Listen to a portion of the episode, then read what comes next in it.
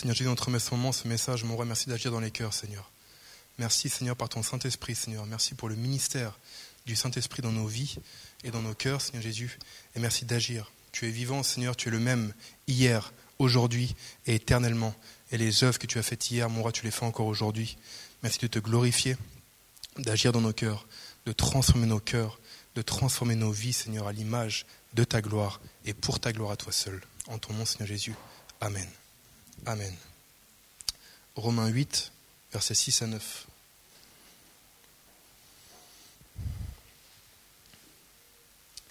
Avoir les tendances de la chair, c'est la mort. Avoir celles de l'esprit, c'est la vie et la paix.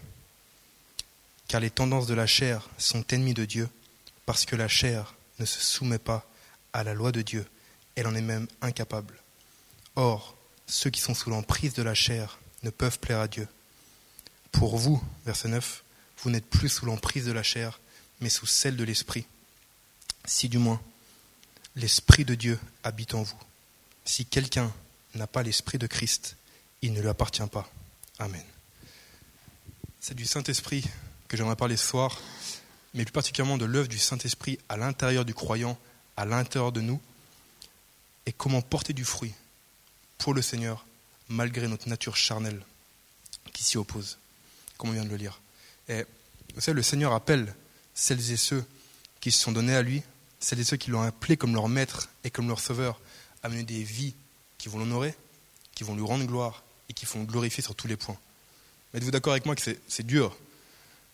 C'est même impossible de répondre à l'appel de Dieu, de mener une vie qui va l'honorer, de mener une vie qui va le glorifier et le refléter, alors que ma chair, comme on vient de le dire dans ces passages, est totalement insoumise à Dieu. Non seulement elle est insoumise, mais elle ne peut même pas se soumettre à Dieu, donc faire la volonté de Dieu. Mais Dieu soit béni, il y a le Saint-Esprit. Alléluia. C'est la raison pour laquelle on a vraiment besoin de l'Esprit. Car c'est l'Esprit qui, qui va nous venir littéralement en aide dans notre faiblesse, afin qu'on puisse répondre aux standards et aux critères divins, et d'avoir la puissance de pouvoir vivre pour Jésus et pour la gloire de Jésus. Jean 6, 63, c'est le Seigneur qui parle, c'est l'Esprit qui vivifie. Littéralement, c'est qui donne la vie. C'est l'Esprit qui donne la vie. La chair ne sert de rien. C'est l'Esprit qui me donne la vie de Jésus, qui va produire la vie du Seigneur et pouvoir me la transmettre afin que je puisse être capacité à vivre pour lui. Vous savez, sans le Saint-Esprit, la foi chrétienne, c'est de la religion. Sans le Saint-Esprit, la foi chrétienne, c'est de la tradition, c'est des rituels, autant le dire, c'est la mort. Il n'y a pas de vie. Il n'y a pas de vie sans l'Esprit. Et c'est impossible que Christ se développe en moi sans l'Esprit. Bien souvent, quand, on évoque le Saint-Esprit, on pense aux dons spirituels dans l'Église. On, on pense à la puissance, on pense au baptême dans l'Esprit. Bien sûr, et Dieu soit béni pour le baptême dans l'Esprit, Dieu soit béni pour la puissance du Saint-Esprit. Et on verra ce sujet au mois de mars. Euh, Nico m'a m'a laissé prêcher au mois de mars, donc j'aborderai ce sujet-là vraiment du baptême dans l'esprit et de la puissance. Mais le Saint-Esprit nous a aussi été donné, aussi, pour être rendu capable à dominer et à dompter notre chair et ses mauvais désirs qui luttent en nous. Et pour permettre à ce que le Seigneur puisse se développer pleinement et entièrement dans le croyant. Et ça, c'est aussi de la puissance. Avoir la puissance de tenir son corps dans la sainteté pour Jésus, c'est puissant avoir la puissance d'arriver à, dire non à la tentation, à fuir la tentation malgré les épreuves, c'est puissant. D'avoir la puissance de répondre à l'amour par la haine, ça aussi c'est puissant. Et c'est possible, mais par le Saint-Esprit. Et j'aimerais juste ouvrir une parenthèse très courtement avant de rentrer plus dans le message. Car je parle du Saint-Esprit, je parle de l'œuvre du Saint-Esprit dans la vie du croyant, mais j'aimerais juste mettre un, comme un cadre qui a l'Esprit? Celles et ceux qui sont nés de nouveau et celles et ceux qui ont donné leur vie et leur cœur et reçu Jésus comme Seigneur. C'est impossible de se convertir à Jésus. C'est impossible de croire que Jésus est Seigneur, de croire que Jésus a reçu le nom au-dessus de tout nom sans le Saint-Esprit. 1 Corinthiens 12, 3, je peux le mettre derrière, s'il te plaît. plutôt la partie B du verset, du passage. Et nul ne peut dire Jésus est le Seigneur si ce n'est par le Saint-Esprit. Donc si vous êtes soumis à la Seigneurie de Jésus, si vous avez accepté Jésus dans votre cœur et dans votre vie, vous avez l'Esprit. Et d'avoir le Saint-Esprit, ça n'empêche pas les combats. Ça n'empêche pas, au contraire, ça les attire.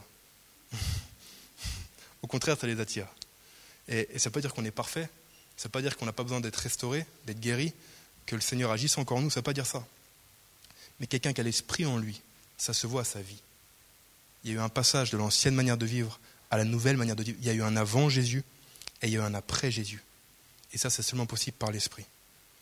Et juste pour fermer la parenthèse, et après on rentre vraiment dans le message, j'aimerais juste donner une parole d'exhortation à ceux qui, qui sont au Seigneur, qui croient à Jésus, qui ont donné leur vie et leur cœur à Jésus et qui luttent, qui sont dans un péché maintenant.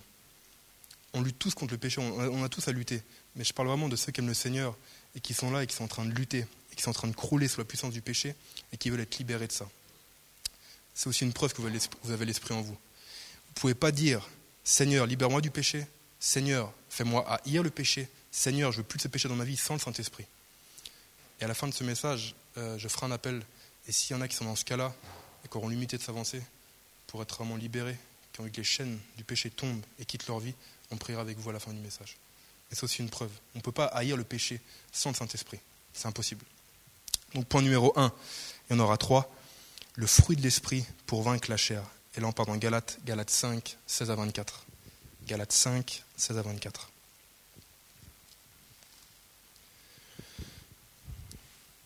Je dis donc, marchez par l'esprit, et vous n'accomplirez point les désirs de la chair. Car la chair a des désirs contraires à l'esprit, et l'esprit en a de contraires à la chair. Ils sont opposés l'un à l'autre, afin que vous ne fassiez pas ce que vous voudriez. Mais si vous êtes conduit par l'esprit, vous n'êtes pas sous la loi. Or, les œuvres de la chair sont évidentes, c'est-à-dire inconduite, impureté. On parle de, de qui nous sommes naturellement là. Inconduite, impureté, débauche, idolâtrie, magie, hostilité, discorde, jalousie, fureur, rivalité, division, parti pris, envie, ivrognerie, orgie et choses semblables. Je vous préviens, comme je l'ai déjà fait, ceux qui se livrent à de telles pratiques n'hériteront pas du royaume de Dieu. Mais le fruit de l'esprit est amour, joie, paix, patience, bonté, bienveillance, foi, douceur, maîtrise de soi. La loi n'est pas contre ces choses. Ceux qui sont au Christ Jésus ont crucifié la chair avec ses passions et ses désirs. Amen. En tant que croyant, on a, trois combats vraiment à vivre. Le premier, c'est un combat spirituel qui est contre Satan et contre ses démons, un combat contre le monde et contre l'esprit de ce monde, mais également un combat qui est en nous, un combat qui est à l'intérieur de nous contre quelque chose qui ne veut pas que Jésus règne et soit littéralement le maître de nos vies. Et ce quelque chose, c'est ma chair. Ce quelque chose, c'est ma chair. La chair, c'est quoi? La chair, c'est simplement la nature humaine avec ses désirs corrompus. C'est, si vous voulez, le, qui on était avant Jésus. Et, la chair fait toujours partie de notre vie. Même après notre conversion au Seigneur, même après avoir reçu l'Esprit, il y a une lutte en moi. Il y a une lutte en moi entre, entre l'ancien Simon et entre le nouveau Simon en Christ régénéré. D'accord? C'est un combat qui est interne, même si l'Esprit est venu habiter en moi. Et celui qui gagnera cette bataille, contre ou pour le péché, ça dépend de quel côté on se met, est celui qu'on alimentera. Et la victoire sur la chair, la victoire permanente sur le péché est possible, mais seulement dans une communion, dans une intimité avec le Seigneur. Alléluia. Et, je vous encourage vraiment à, alimenter votre foi par la parole, par, une communion constante avec le Seigneur, par la prière. Et le Seigneur dominera, se formera et nous donnera la victoire sur le péché et sur les, convoitises simplement de la chair. Mais à l'inverse, écouter sa chair et la satisfaire, comme l'a dit un commentateur biblique, ça bloque l'accès au ciel. Écouter sa chair et satisfaire, c'est le plan spirituel, c'est le naufrage assuré. C'est le naufrage spirituel assuré. Vous savez, le salaire du péché, c'est la mort. Et la façon dont la chair paye ceux qui se livrent à elle, c'est un esclavage ici-bas, un esclavage des vices, un esclavage des passions, qui entraîne un esclavage directement à l'ennemi. Et ensuite, si on continue comme ça sans repentance, c'est littéralement l'accès au ciel qui nous sera bloqué. Donc je vous invite vraiment ce soir dans vos cœurs déjà à prendre une position pour Jésus et contre le péché. Alléluia. Il y a donc un réel combat qui se, déroule en nous et, tout chrétien sincère peut admettre et peut reconnaître ce combat. Est-ce que je suis le seul qui vit ça ou qui c'est qui est sincère et qui est... Autrement, on appelle à la repentance. Hein. et, les œuvres de la chair, c'est simplement, ce qui, simplement ce qui est naturel à nous. Ce qu'on vient de lire dans Galates, c'est l'image du monde, c'est l'image de l'homme livré à lui-même, sans Dieu et sans Jésus. Mais par la puissance du Saint-Esprit maintenant, là où avant on était des esclaves du péché, on a la puissance de dire non. Je prends souvent un exemple, mettons pour les hommes, là où avant la tentation était si forte de regarder une femme dans la rue, où on était comme des livrés à nous-mêmes, comme des, comme des animaux, et qu'on n'arrivait pas à faire autrement. Maintenant, par la puissance du Saint-Esprit, là où avant on tombait comme ça, on a la puissance de dire non et de tourner la tête. Je ne dis pas que c'est facile, je ne dis pas qu'il n'y a pas de combat, mais on a la puissance, par le Saint-Esprit, de le faire maintenant. Jean-Peter Schmitt, le père de Samuel qui vient euh, dimanche, un homme de Dieu français, a dit Le Saint-Esprit nous a aussi été donné pour lutter contre notre nature pécheresse, pour avoir les victoires, la victoire sur les désirs de la chair. Le seul et l'unique moyen d'être vainqueur face à sa chair, c'est accepter de la mettre à mort et de manière quotidienne. Ne perdez pas de force, je vous conseille, à, essayer de, de, convertir votre chair. Elle ne se convertira pas. Essayez pas de, changer votre chair, elle ne changera pas. Essayez pas de la chasser de vous, parce qu'elle partira pas. Un démon, ça se chasse de quelqu'un, mais la chair, ça se crucifie. Elle est en nous, et c'est pour ça qu'on doit chercher à la crucifier et à constamment chercher la plénitude du Saint-Esprit, afin d'avoir la puissance de pouvoir vivre pour lui et pour la gloire du Seigneur. Le Seigneur a dit en Jean 12, 26, En vérité, en vérité, je vous le dis, si le grain de blé ne tombe en terre et ne meurt, il reste seul. Mais si il meurt, il porte beaucoup de fruits. Et donc là, la plénitude du Seigneur, de sa vie en lui, passe par une chose. Elle doit passer par la plénitude du, du mort, de la mort au moi, au moi-je. C'est simplement ça. Si, si on veut vraiment mener des vies qui vont l'honorer, si on veut vraiment arriver à dominer nos désirs charnels, on doit laisser sa vie à lui par son esprit et accepter de mourir complètement à la nôtre, mourir à notre orgueil, mourir à nos ambitions personnelles, même déguisées sous un aspect de spiritualité. Mourir à ça, à toute ambition égoïste pour se calquer sur Jésus, en disant Seigneur, simplement me voici et, montre-moi ta volonté, Seigneur, pour ma vie, afin que je la suive. Montre-moi, Seigneur, le travail que tu veux. Montre-moi les études que tu veux pour moi. Montre-moi le partenaire que tu veux pour moi. Montre-moi le chemin que tu veux que, que je prenne. Et ceci pour tous les domaines de ma vie. Et, c'est ça, renoncer au, je, au moi-je, pour accepter le tu du Seigneur. C'est ça concrètement, d'être soumis à la Seigneurie du Seigneur Jésus. Et, j'aimerais juste attirer l'attention sur une chose. Ne laissons pas tromper ou abuser par, par, des faux enseignements par des faux évangiles ici à droite à gauche. Et je bénis le Seigneur pour cette Église, car c'est la vérité qui est prêchée, mais, mais suivre concrètement Jésus. Et se soumettre à sa Seigneurie, ça va tout nous coûter. Ça va tout nous coûter, car le Seigneur réclame de tout. Le Seigneur réclame tout, frères et sœurs, de, celles et ceux qui veulent le suivre sur le chemin du discipulat. Luc 9, 23, 24, c'est les paroles du Seigneur. Puis il dit à tous, si quelqu'un veut venir à moi, après moi, qu'il renonce à lui-même, qu'il se charge chaque jour de sa croix et qu'il me suive. Et la croix, c'est littéralement un instrument de mise à mort. Porter sa croix, c'est pas avoir des problèmes de santé, c'est pas avoir des problèmes d'argent, c'est pas avoir des problèmes de couple, ça c'est la vie. ça c'est la vie. Mais porter sa croix, quand Seigneur nous parle de la croix, c'est littéralement afin qu'on puisse crucifier, mettre à mort à chaque instant, à chaque seconde et à chaque jour notre nature charnelle, notre vieille nature, notre nature pécheresse, afin de, de laisser sa vie à lui prospérer en moi. Et c'est ça la vraie prospérité. La vraie prospérité pour un chrétien, c'est pas d'être riche des biens de ce monde, mais c'est d'avoir la vie éternelle et d'ensuite par la puissance du Saint-Esprit, d'avoir la puissance de mener une vie pour Jésus, pour honorer Jésus, d'avoir la puissance de mener la vie que, celui qui m'a sauvé veut que je vive, une vie pour lui. Et ça, c'est être riche. Et ça n'a pas de prix. Amen. Et ça, c'est être riche. Et une fois de plus, on ne peut pas accomplir ces choses par la nature humaine. C'est pour ça qu'on a besoin de l'esprit. Arrêtons-nous maintenant sur le fruit de l'esprit, qu'on a parlé de la chair. Galates 5, 22-24, on reste dans le même texte. Je reprends juste des passages qui concernent le fruit verset 22. Mais le fruit de l'esprit est amour, joie, paix, patience, bonté, bienveillance, fidélité, douceur, maîtrise de soi. La loi n'est pas contre de telles choses. Ceux qui sont au Christ Jésus ont crucifié la chair avec ses passions et ses désirs. Quand on parle de fruit de l'esprit, le, fruit de l'esprit, c'est littéralement la, c'est la vie, le caractère, c'est la personne du Seigneur Jésus en moi par son esprit. Et tout ce que vient de citer maintenant, donc l'amour, la joie, la paix, c'est incomparable, ce pas des choses qui sont humaines. C'est pas un amour humain, c'est pas une joie humaine. Ces aspects du, fruit de l'esprit, qu'on dire, ça, émane directement, ça vient, c'est produit directement de la vie de Jésus en moi par son esprit. Et le fruit de l'esprit est le résultat, comme on l'a vu, de la nouvelle naissance, de ceux qui ont accepté Jésus, et ensuite, par la persévérance, à demeurer dans le Seigneur, afin que cette, semence qui était plutôt en nous puisse prospérer et puisse croître. Et de même que les dons spirituels qu'on verra au mois de mars sont totalement surnaturels, il en est même pour le fruit de l'esprit c'est impossible de, reproduire la vie de l'esprit par des capacités humaines. Donc le, fruit de l'esprit, comme les dons de l'esprit, sont totalement et entièrement surnaturels. Impossible à reproduire par des capacités humaines.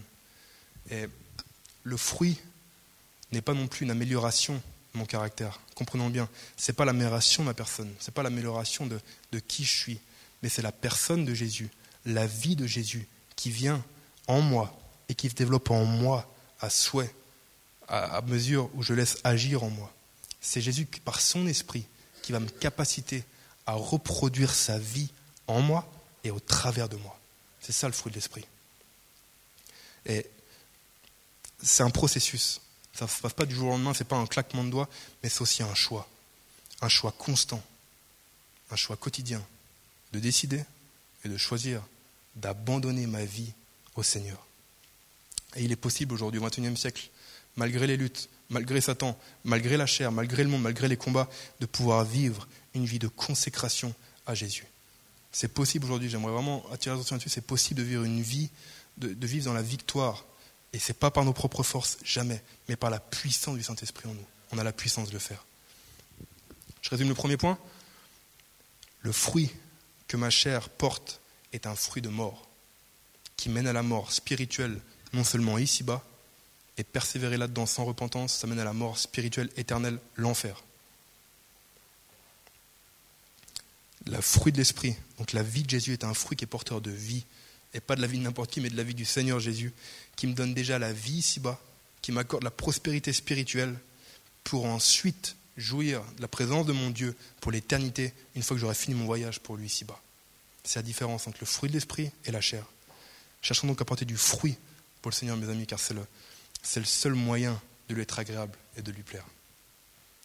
Deuxième point, pourquoi porter du fruit? Car c'est l'appel universel que le Seigneur donne et ordonne à ses disciples. Et nous tous ici, sans exception, qui avons accepté Jésus, qui nous sommes soumis à la Seigneurie du Seigneur, nous sommes appelés, on a un appel commun, c'est porter du fruit et du bon fruit pour lui. Jean 15, 16, c'est la parole du Seigneur encore. Ce n'est pas vous qui m'avez choisi, mais moi, je vous ai choisi et je vous ai établi afin que vous alliez, que vous portiez du fruit et que votre fruit demeure. Un arbre fruitier a été planté avec un but, porter du fruit. Et de même pour nous, le Seigneur a, a littéralement semé sa vie, ensemencé sa vie en nous, dans un but, que cette semence prospère et qu'elle porte du fruit pour la gloire du Seigneur, le fruit de sa vie en nous par le Saint-Esprit. J'ai reçu la semence du Seigneur en moi, j'ai été sauvé, j'ai été libéré. Merci Seigneur. Merci Seigneur pour le salut, merci pour la vie éternelle, merci pour la délivrance. Et maintenant, il y a plus Seigneur. Il faut vraiment que tu t'enracines en moi et que tu prennes ta, et que tu prennes, et ta vie en fait prenne toute la place en moi. C'est ça sa volonté. Deuxièmement, pourquoi porter du fruit? Car c'est un signe de bonne santé spirituelle. Matthieu 7, 16 à 19, le Seigneur encore qui parle. Tout bon arbre porte de bons fruits mais le mauvais arbre produit de mauvais fruits. Un bon arbre ne peut porter de mauvais fruits, ni un mauvais arbre porter de bons fruits. Tout arbre qui ne produit pas de bons fruits est coupé et jeté au feu. Dans le royaume du Seigneur, seulement les arbres qui produisent le fruit de sa vie, de sa vie, lui sont agréables et sont approuvés par lui. Et le fruit de l'esprit, j'aimerais attirer l'attention là-dessus, c'est le réel critère j'aime pas dire juger, mais c'est les réels critères par lesquels on peut, on peut juger la profondeur spirituelle de quelqu'un. Le Seigneur est souverain, vous êtes d'accord avec moi, et il peut utiliser ici n'importe qui qui est baptisé dans l'esprit pour, pour, prophétiser, pour donner une parole de connaissance, pour utiliser dans des dons spirituels avec la puissance. Mais, mais, mais d'exercer les dons n'est pas un gage de profondeur spirituelle avec le Seigneur, alors que le fruit, lui, il est.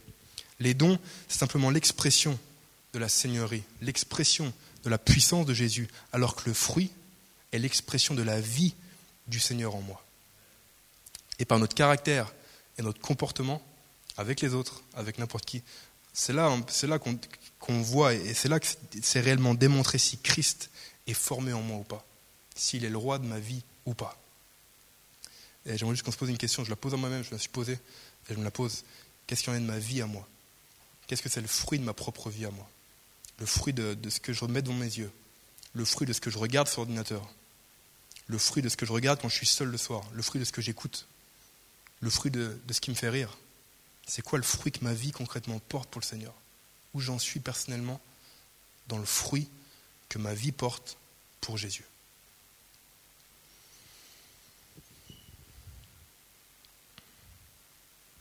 Porter du fruit pour le Seigneur passera inévitablement pardon, par la soumission et l'obéissance. Et le fruit de l'esprit en nous, la prospérité spirituelle, ne se gagne pas par le, par le nombre de temps que nous passons à l'Église, même à servir, même à servir. Mais le fruit se développe en nous, dans une union à chaque instant, par son esprit, non par des méthodes, non par des techniques, non, mais par son esprit, afin que, uni à Jésus, je puisse recevoir sa vie et qu'elle puisse se répandre et se développer pleinement en moi. Je résume mon deuxième point j'arrive au troisième. Les raisons de porter du fruit. Premièrement, c'est la volonté du Seigneur pour nous, comme on l'a lu. Et deuxièmement, porter du fruit, du bon fruit est la preuve que le Seigneur est réellement à l'œuvre en moi. Et, et le bon fruit a forcément un goût agréable quand on le mange. Et Jésus demande de même pour nous. Que ce soit entre nous, entre croyants, entre frères, entre sœurs, au travail, à l'école, avec les gens du dehors, le Seigneur demande une chose, c'est qu'on ait son goût, qu'on goûte, que, nos vies, que nos paroles, que nos comportements, qu'on goûte Jésus, qu'on goûte Jésus. Troisième point, et c'est mon dernier, comment porter du fruit? Le, le point pratique. Jean 15, 4 à 7. Jean 15, 4 à 7.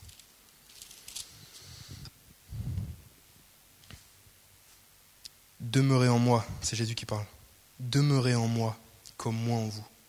De même que le sarment ne peut de lui-même porter du fruit s'il ne demeure sur le cep.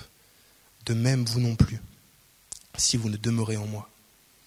Moi je suis le cep, vous les sarments. Celui qui demeure en moi, comme moi en lui, porte beaucoup de fruits, car sans moi, vous ne pouvez rien faire. Si quelqu'un ne demeure pas en moi, il est jeté dehors, comme le sarment, et il sèche. Puis, l'on ramasse les sarments, on les jette au feu, et ils brûlent. Si vous demeurez en moi, et que mes paroles demeurent en vous, demandez tout ce que vous voudrez, et cela vous sera accordé.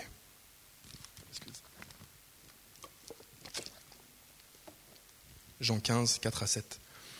La première chose pour, pour porter du fruit est de demeurer en lui étant donné que le, fruit de l'esprit est le résultat de la vie de Jésus en moi, si je veux porter ce fruit, je dois demeurer en lui afin qu'il y, ait une, union avec lui pour recevoir sa vie.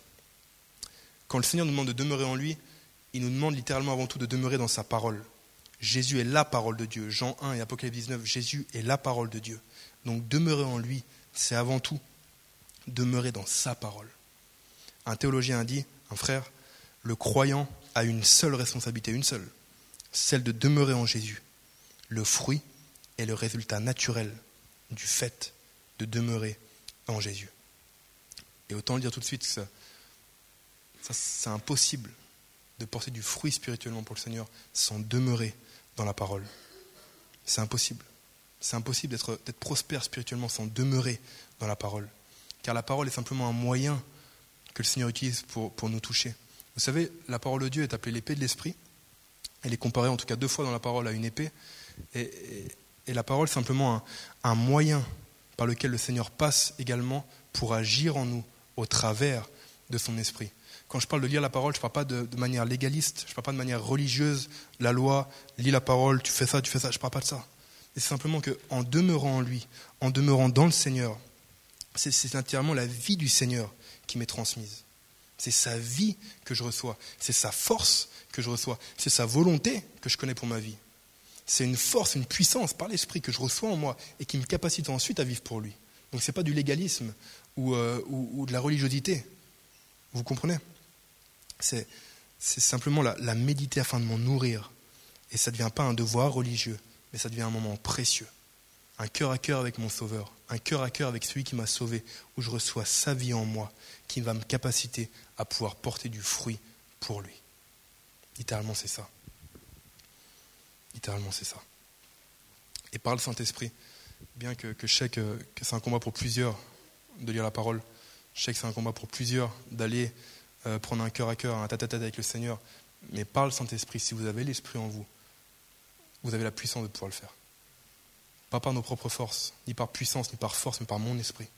Si vous avez l'Esprit en vous, si Jésus est votre maître, vous avez la puissance, malgré les combats, peu importe les luttes qui vous empêcheraient d'aller prendre un cœur à cœur avec le Seigneur dans sa parole, vous avez la puissance de pouvoir le faire, même si ce n'est pas toujours facile. Et vous savez, demeurer dans la parole, le secret d'une vie, chrétienne victorieuse, c'est demeurer dans la parole. 1 Jean 3,6 Quiconque demeure en lui ne pêche pas. Donc là, le fait d'avoir la victoire sur Satan, le fait d'avoir la victoire sur le péché et sur ma chair, la première chose, le premier secret pour, vivre cette vie abondante que Christ a pour nous, c'est d'être dans la parole, de savoir qui je suis en Jésus, de savoir ce qu'il a fait pour moi, de savoir ce qu'il m'a donné, de savoir, qui il est. C'est vraiment la, première étape pour porter du fruit, de demeurer en lui, dans sa parole. Deuxième étape, se confier en lui. Jérémie 17, 7 à 8. Béni soit l'homme qui se confie en l'Éternel et dont l'Éternel est l'assurance. Il est comme un arbre planté près des eaux et qui étend ses racines vers le courant. Il ne voit pas venir la chaleur et son feuillage reste verdoyant. Dans l'année de la sécheresse, il est sans inquiétude et il ne cesse de porter du fruit. Et une autre manière de voir le Seigneur porter du fruit en nous, de voir le fruit du Seigneur se développer en nous, c'est de se confier en lui. Quand je parle de confier, je pense à la, je pense à la prière. Demeurer dans la parole, c'est la première étape, on vient de le voir. Et ensuite, le fait de demeurer dans la parole, ça va créer la foi en moi. Ça va me fortifier, ça va me donner la force de pouvoir, de pouvoir prier et de pouvoir confier ma, vie et tous les aspects de ma vie au Seigneur. Pour que, je pour que je reçoive ensuite sa vie à lui, afin que sa vie puisse pleinement se diffuser en moi. Il faut que le Seigneur ait accès à tous les détails de nos vies. Il faut qu'il puisse ensemencer sa vie. Et pour qu'il puisse ensemencer sa vie en nous, et pleinement, il faut qu'il ait accès pleinement à tous les détails et à tous les, toutes les situations de nos vies. Et ça se fait par la prière. On se confie en lui par la prière, en parlant avec lui, en priant, en lui exposant audiblement ce que je vis, mes combats, comme je le ferai avec un ami. Et sa vie se développera. Je vous rappelle qu'il est notre Sauveur, mais également notre Seigneur. Et par la prière, nous avons la possibilité de nous mettre concrètement notre vie sous sa lumière, sous sa Seigneurie, afin que là où, où les fruits du péché ont poussé, les fruits que l'ennemi a mis, même peut-être les fruits du passé pour certains, puissent être arrachés, déracinés et être remplacés par sa vie et par son fruit à lui. Alléluia. Et j'arrive maintenant à mon, dernier sous-point. Si la louange peut déjà venir, euh, sur scène, qu'on prenne un chant après. Dernière façon, dernier conseil pour porter du fruit, par la persévérance. Et ce sera mon dernier texte biblique ce soir, Luc 8, verset 15.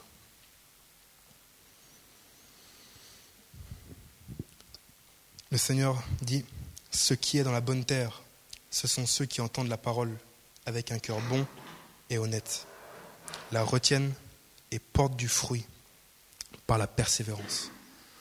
On ne pourra porter du fruit sur le long terme sans la persévérance. On ne pourra pas. C'est, la persévérance, c'est un aspect extrêmement important de la vie chrétienne, de notre marche avec le Seigneur. Car avant qu'un fruit arrive à, être comestible, il y a eu plusieurs étapes. Il y a eu un processus auparavant. Il y a eu la graine qui a été semée, l'arbre a poussé, et les fruits ont pu se développer pour ensuite attendre déjà ça pour la guitare après. Les fruits ont, merci. Les fruits ont pu se développer et ont pu être ensuite récoltés et mangés. Il en est même pour nous, frères et sœurs. Quand on parle de fruits de l'esprit, c'est un processus. On est engagé dans un processus avec le Seigneur.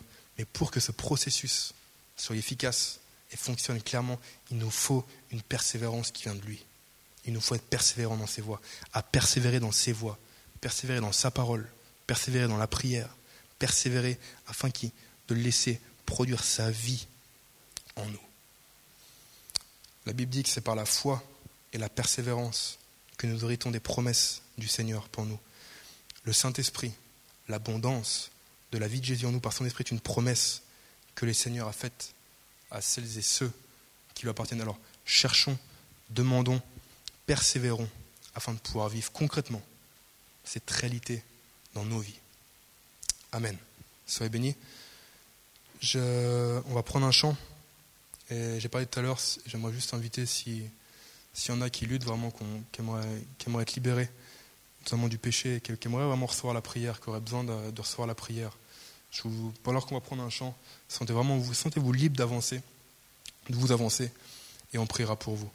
Si également il y a des gens qui sont dans le, dans le besoin, s'il y en a qui, ont besoin de, se reconsacrer au Seigneur, s'il y en a qui, ont l'humilité de reconnaître qu'ils ont laissé le compromis entrer dans leur vie, qu'ils ont laissé un, autre fruit pousser en même temps en parallèle à la vie du Seigneur et que ça a étouffé la vie du Seigneur, si vous avez besoin d'être renouvelé dans l'esprit, d'être ressourcé, sentez-vous libre également de vous avancer. Et s'il y a des malades parmi nous qui ont besoin de recevoir la prière, pareil, avancez-vous, sentez-vous libre. On va prendre un chant et celles et ceux qui ont besoin, qui, veulent recevoir la prière, avancez-vous.